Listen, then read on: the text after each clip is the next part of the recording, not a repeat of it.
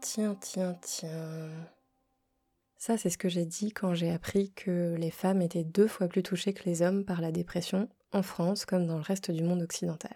Si vous êtes une femme, vous devez avoir eu à peu de choses près la même réaction, pas de surprise quoi. Il y a largement de quoi déprimer quand on en chie comme on en chie dans cette société patriarcale. L'histoire de la médecine montre que les femmes ont toujours été plus sujettes au mal-être que les hommes. Enfin, plus exactement, elle montre qu'à la Renaissance, les personnes qui ont inventé la médecine moderne occidentale, des hommes donc, ont tout de suite associé les troubles de l'humeur au sexe féminin.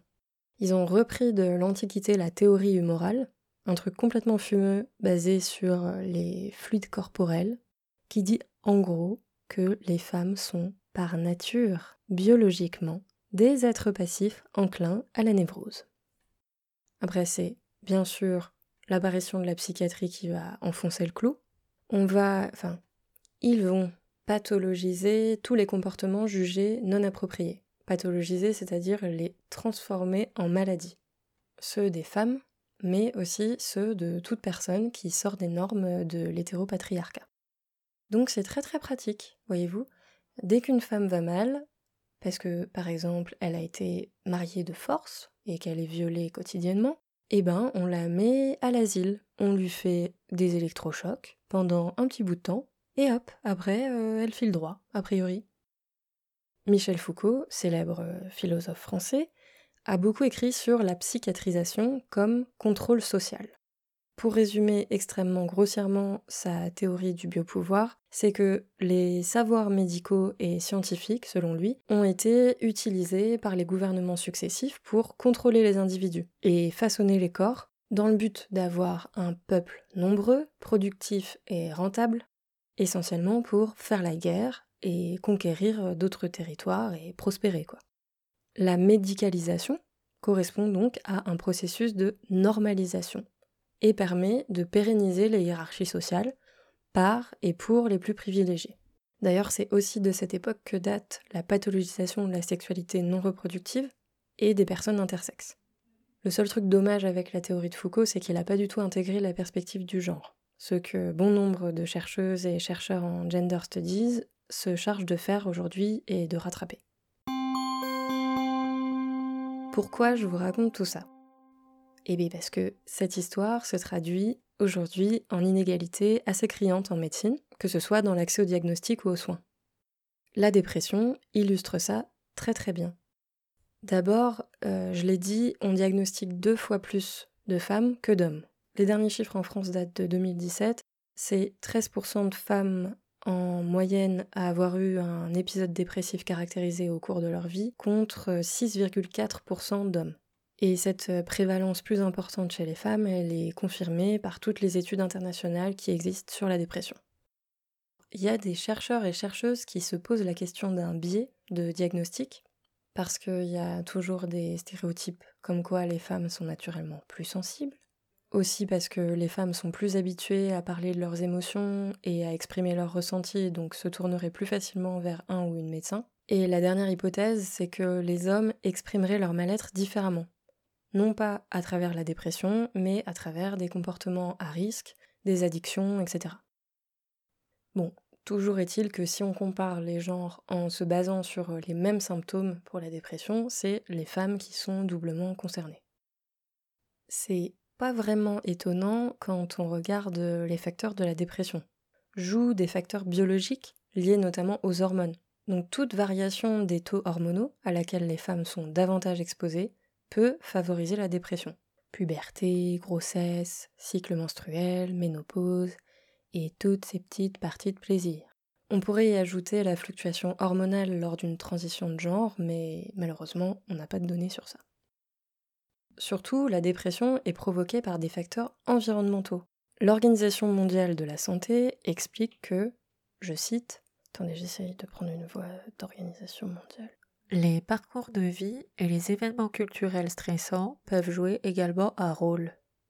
Bien que ces derniers arrivent aux hommes aussi, c'est généralement dans une mesure plus faible. Ça veut dire, entre autres, que la dépression est favorisée par les violences, notamment les violences sexuelles et conjugales, les discriminations quotidiennes et globalement les inégalités et la précarité du statut dans la hiérarchie sociale. et la précarité économique aussi.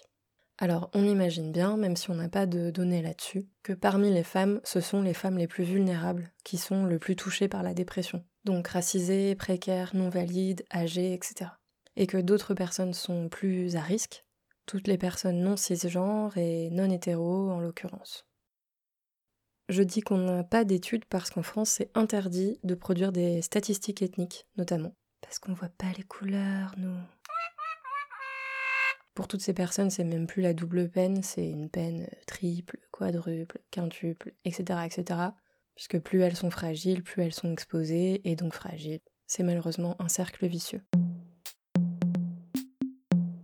Alors, comment ces inégalités face à la dépression sont-elles prises en compte dans l'accès aux soins en France? Oh, bah je vous le donne en mille. La réponse, c'est pas. Elles sont pas prises en compte dans les recommandations faites aux professionnels de santé concernant cette maladie, ni dans les politiques publiques. Ça commence dès le départ, donc dès le diagnostic. La recherche fournit des outils d'aide au diagnostic, qui sont en fait des questionnaires, exactement comme euh, les quiz BuzzFeed pour savoir à quelle maison Poudlard tu appartiens, mais en beaucoup moins rigolo. À aucun moment n'est pris en compte tout ce que j'ai dit plus haut. En fait, si. À un moment.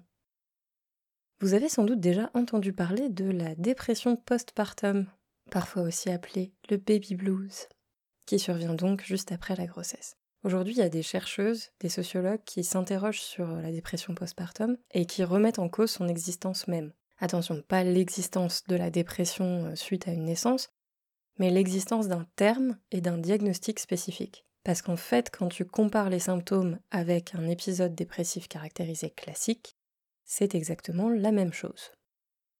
Alors j'ai pas fait médecine, mais je me doute que c'est important quand tu prescris des médicaments à une femme qui vient d'accoucher, qui a les hormones en folie probablement, qui allait même par exemple. C'est important de prendre tout ça en compte et donc d'avoir une catégorie spécifique pour tout ça. Mais quand même, il y a d'autres bouleversements hormonaux dans la vie d'une femme. Par exemple, dans les recommandations, il n'y a rien sur le syndrome prémenstruel, ni sur les corrélations entre ménopause et dépression. Voilà, j'ai pas de réponse ni rien, mais quand on remet ça en perspective de la théorie de contrôle social à travers la science et les savoirs médicaux, qui s'est particulièrement exercée sur les femmes et notamment à travers la médicalisation de la grossesse, et on peut se demander si la dépression postpartum c'est pas un truc de type l'horloge biologique, c'est-à-dire un phénomène qui existe chez les femmes exactement comme chez les hommes, mais qu'on va pointer du doigt chez les femmes, vraiment appuyer là où ça fait mal, dans le but qu'elles restent à leur place, c'est-à-dire dans leur rôle de reproductrice. Fin de la parenthèse. Je disais donc inégalité dans l'accès au diagnostic, mais aussi dans le traitement. Déjà dans le traitement médicamenteux, historiquement les femmes ont été exclues des essais cliniques, notamment en raison de leurs variations hormonales qui compliquaient les études. C'est seulement depuis 1994 qu'une législation fédérale oblige les instituts américains de santé euh, qui gèrent les recherches cliniques à inclure des femmes et des personnes racisées afin de garantir des modèles médicamenteux adaptés à d'autres personnes que des hommes.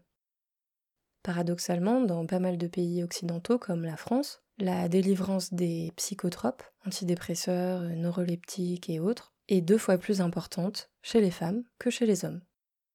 De la même manière, une majorité de personnes traitées avec l'électroconvulsivothérapie donc par électrochoc, seraient des femmes, selon une étude canadienne.